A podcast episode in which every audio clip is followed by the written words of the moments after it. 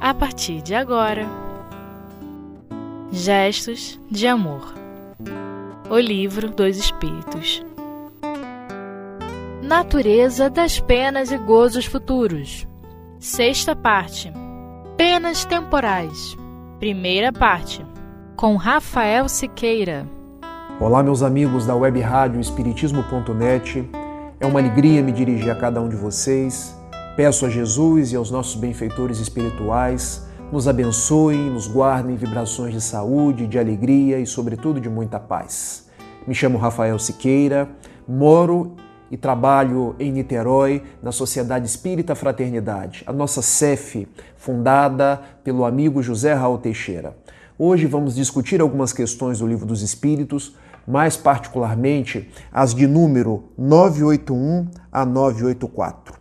Iniciando de uma forma bem didática, nos propomos a ler as perguntas e trazer as respostas com enfoque naqueles que são os pontos mais importantes, que permitem algumas reflexões, ficando como dever de casa o estudo mais compenetrado, o estudo mais aprofundado desta obra formidável que é o Livro dos Espíritos.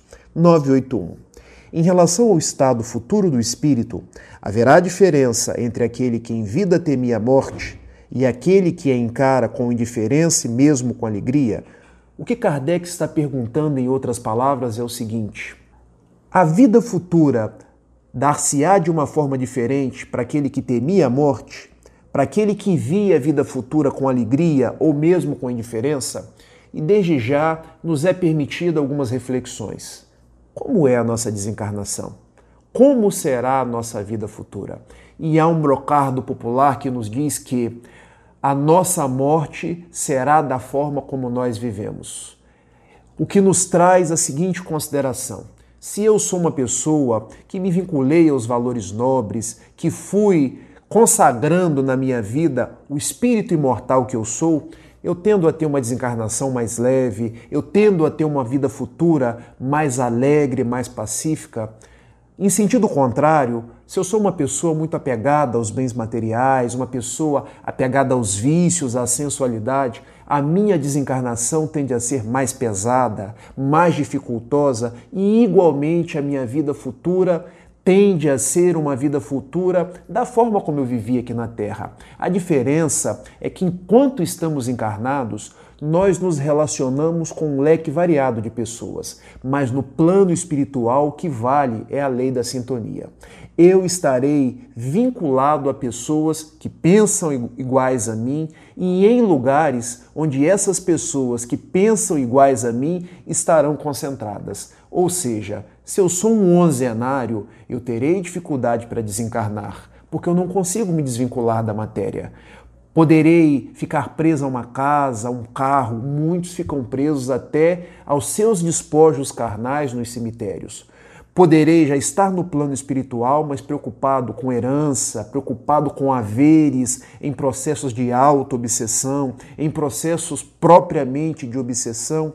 E os espíritos com os quais eu me vincularei são espíritos que pensam iguais a mim mesmo e em lugares de espíritos que nutrem as mesmas aptidões. Daí surgem as crenças em lugares infernais, em lugares umbralinos, que nada mais são do que as construções das nossas ideações mentais. Então nós morreremos e nós viveremos futuramente da forma como nós vivemos aqui na Terra. Não existe uma varinha de condão onde eu morro um morcego e acordo uma andorinha. Não. Não há essa derrogação de leis. O que existe é a lei do progresso, onde eu a cada dia vou me melhorando, a cada dia vou buscando me tornar uma pessoa melhor. Vamos ler agora a resposta dos bons espíritos?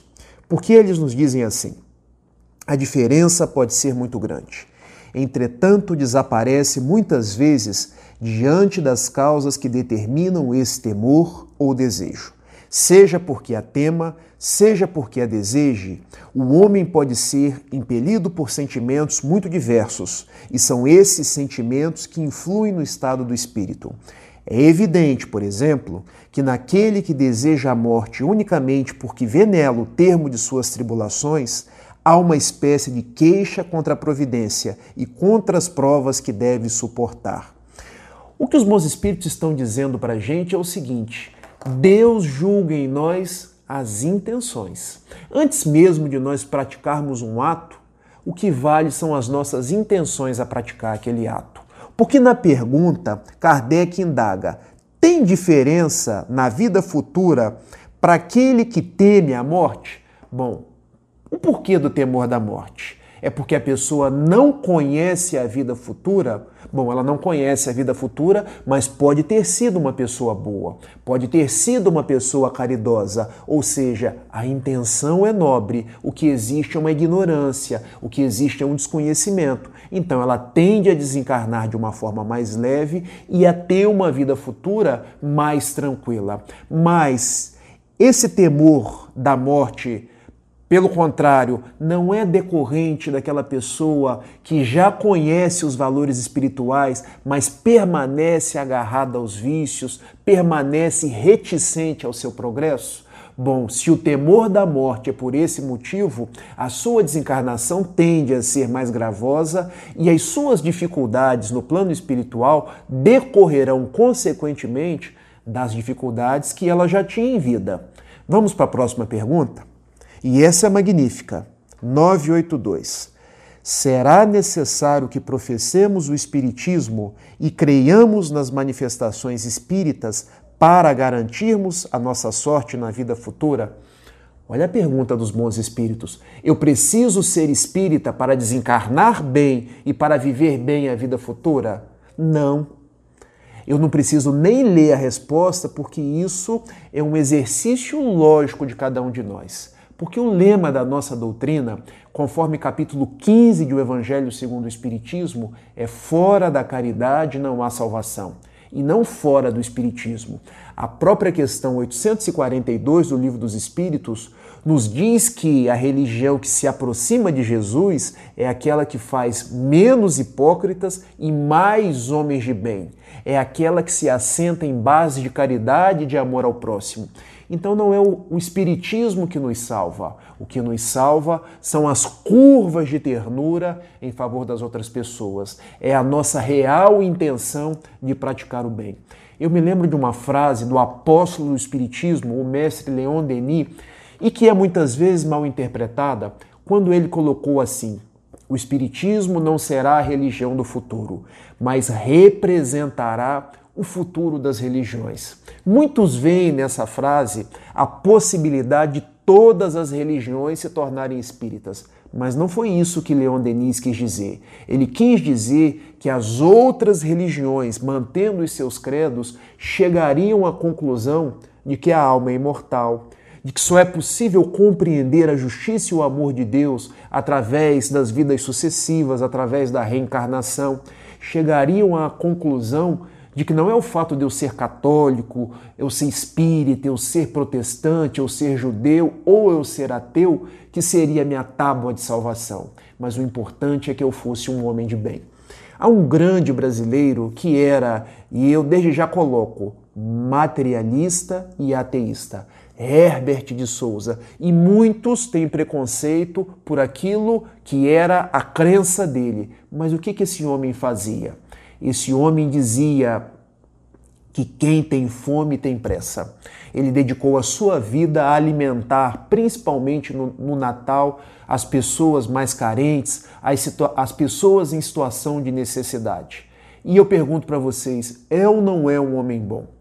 É ou não é um homem que hoje deve estar gozando na vida futura de uma condição mais facilitada, melhor do que a de muitos religiosos e até mesmo muitos espíritas? Porque o espiritismo é para cada um de nós um meio para chegarmos no verdadeiro valor que é a caridade e não um fim.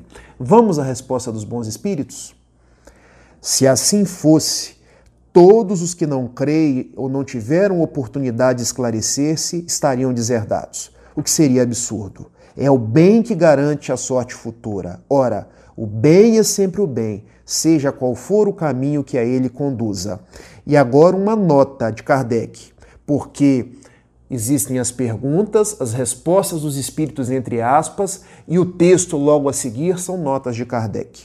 A crença no espiritismo ajuda o homem a se melhorar ao lhe firmar as ideias sobre certos pontos do futuro. apressa o adiantamento dos indivíduos e das massas, pois permite que nos inteiremos do que seremos um dia. É um ponto de apoio, uma luz que nos guia. O Espiritismo ensina o homem a suportar as provas com paciência e resignação. Afasta-o dos que possam retardar-lhe a felicidade futura, e é assim que contribui para essa felicidade. Mas nunca se disse que sem ele não se possa consegui-la. Então é o Espiritismo que nos traz a felicidade? A felicidade presente, a felicidade da vida futura? Não. O Espiritismo nos mostra o caminho do bem, o bem é que nos traz a felicidade. Porque quem vive bem praticando bem desencarnará bem e terá uma boa vida futura. Essa é a grande proposta espírita. E neste momento nós fazemos um intervalo, daqui a instantes retornaremos.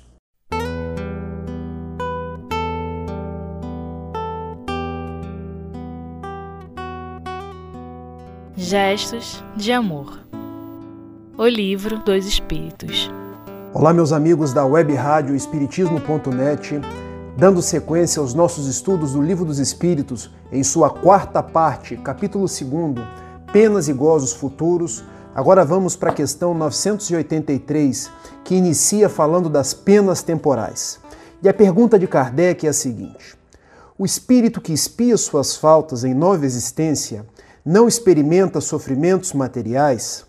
Será então exato dizer-se que para a alma, depois da morte, só há sofrimentos morais? Bom, eu quero logo de início fazer uma metáfora, porque o espírito, quando está desencarnado, não tendo mais um corpo de carne, os seus sofrimentos, por tal razão, não são físicos mais, são sofrimentos morais. O que ocorre muitas vezes é que, que o espírito guarda reminiscências, guarda percepções, guarda registros por estar próximo da realidade da carne. Mas o sofrimento de um espírito desencarnado, ele é moral nós ficaríamos muito tempo aqui para falar sobre essa questão do, do sofrimento do espírito, como ele se processa. Mas isso fica para cenas de um outro capítulo, de um outro estudo. O que é interessante nós nos darmos conta aqui agora é que o espírito, quando está desencarnado, ele planeja a sua vida futura, planeja uma nova expiação. É como se a vida física representasse um Enem, aquilo que os jovens fazem para poder entrar num curso universitário. Enquanto desencarnado ele se encontra, ele se prepara, ele estuda, ele revê as vidas pretéritas para, na vida física, passar pelo Enem, passar por provas, passar por expiações, para saber se ele vai ser aprovado ou não. Mas vamos aqui à resposta dos bons espíritos, que é uma resposta notável. É bem verdade que, quando a alma está reencarnada, as tribulações da vida representam um sofrimento para ela, mas só o corpo sofre materialmente. Muitas vezes, falando de alguém que morreu, dizeis que ele deixou de sofrer.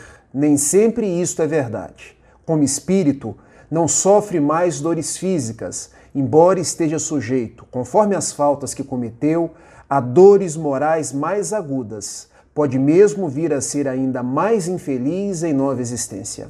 Eu quero fazer uma pausa para que a gente possa adentrar uma reflexão. Quando eu estou encarnado, eu tenho dores físicas que correspondem ao corpo que eu tenho. Dores advindas de uma doença, dores advindas de algo que pode me machucar e macerando o meu corpo físico vai me trazer a sensação de dor. Quando desencarnado eu me encontro, não tendo o registro físico da dor, eu não posso sentir a dor física, mas eu tenho a dor moral. E o que é essa dor moral, Rafael? É a dor da culpa, é a dor do remorso, é a dor do arrependimento de quem às vezes passou pela vida e não deu conta de ter uma boa encarnação, de cumprir os seus afazeres, de seguir a lei de Deus, de procurar se transformar e fazer o bem que estava ao seu alcance. Vamos dar sequência aqui à questão. O mal rico pedirá esmola e estará sujeito a todas as privações da, da miséria. O orgulhoso a todas as humilhações. O que abusa de sua autoridade e trata com desprezo e crueldade os seus subordinados se verá forçado a obedecer a um patrão mais duro do que ele o foi. Todas as penas e tribulações da vida são expiações das faltas de outra existência, quando não resultam de faltas da vida atual. Logo que houverdes saído daqui, compreendereis isso. O homem que se considera feliz na terra, porque pode satisfazer as suas paixões, é o que emprega menos esforços para se melhorar. Se muitas vezes ele começa a espiar essa felicidade efêmera já nesta vida, com certeza espiará em outra existência tão material quanto aquela. Ou seja, meus amigos, nós temos que pensar a nossa vida como um contínuo. Nós somos espíritos criados simples e ignorantes e caminhamos para a perfeição relativa. Ou seja, nós nascemos, morremos, retornando ao nosso lar espiritual, reprogramamos nossa vida de acordo com os erros e acertos pretéritos para continuar progredindo. Ou seja, trazemos uma carga para ser espiada, para ser objeto de nossas reflexões na vida física. E aquilo que não atingimos, sofremos no plano espiritual, na forma de remorsos, na forma de arrependimento, na forma de não ter aproveitado o tempo. Essa é a dor moral do espírito. E o que o espírito faz com essa dor moral? Ele roga a Deus, que é um pai de misericórdia, um pai de justiça e de amor, roga aos seus benfeitores espirituais que promovam a ele uma nova encarnação, uma nova oportunidade para que ele possa, naquilo que não foi não teve sucesso até então, retornar ao plano físico e fazer um novo Enem, fazer uma nova prova, passar por um novo teste visando aprimorar-se. Daí os espíritos colocarem para gente da seguinte forma: o mal rico pedirá esmola e estará sujeito a todas as privações da miséria. Ou seja, aquilo que ontem atiramos fora será objeto das nossas privações no futuro. Não porque Deus nos pune, mas porque a gente precisa aprender naquilo que nós exorbitamos da lei. O mal rico, então, volta na situação muitas vezes da mendicância.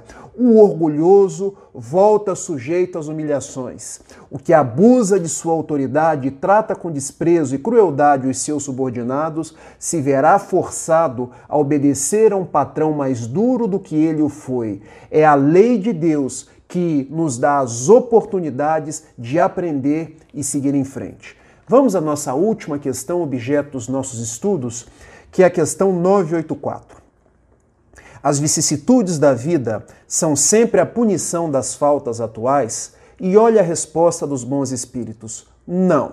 Como já dissemos, são provas impostas por Deus ou que vós mesmos escolhestes como espírito antes de encarnardes, para expiação das faltas cometidas em outra existência, porque jamais fique impune a infração das leis de Deus e, sobretudo, da lei de justiça. Se não fornece existência, será necessariamente em outra.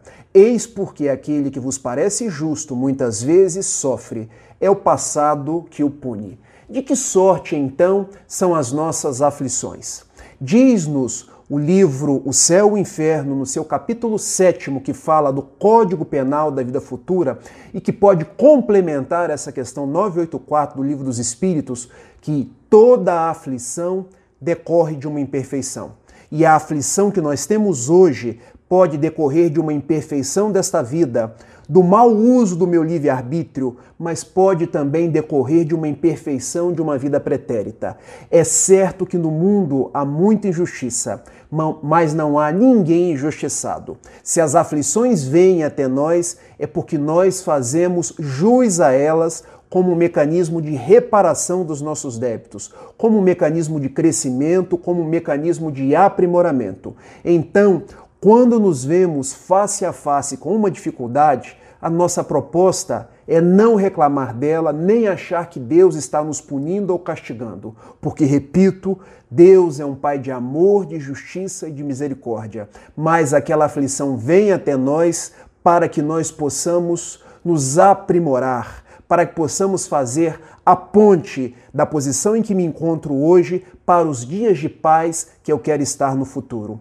É essa doutrina, então, meus amigos, que nos abraça nos dias de hoje, que nos mostra um Jesus amigo, e esse livro é um repositório de tudo que a gente precisa para passar pelos dias e dificuldades na terra, sendo certo que cada um de nós é senhor do próprio destino. Nós Plantamos conforme a livre disposição da nossa vontade, mas colheremos de acordo com aquilo que nós plantamos. Eu agradeço a atenção de cada um de vocês, rogo a Jesus nos abençoe e, como estamos estudando o livro dos Espíritos, estudando o Espiritismo, eu termino, já que gosto sempre de terminar com uma poesia, ou uma canção, ou uma oração com aquela que ficou conhecida como a canção do Espiritismo. E eu não vou cantar, porque senão eu nunca mais sou convidado para fazer um programa.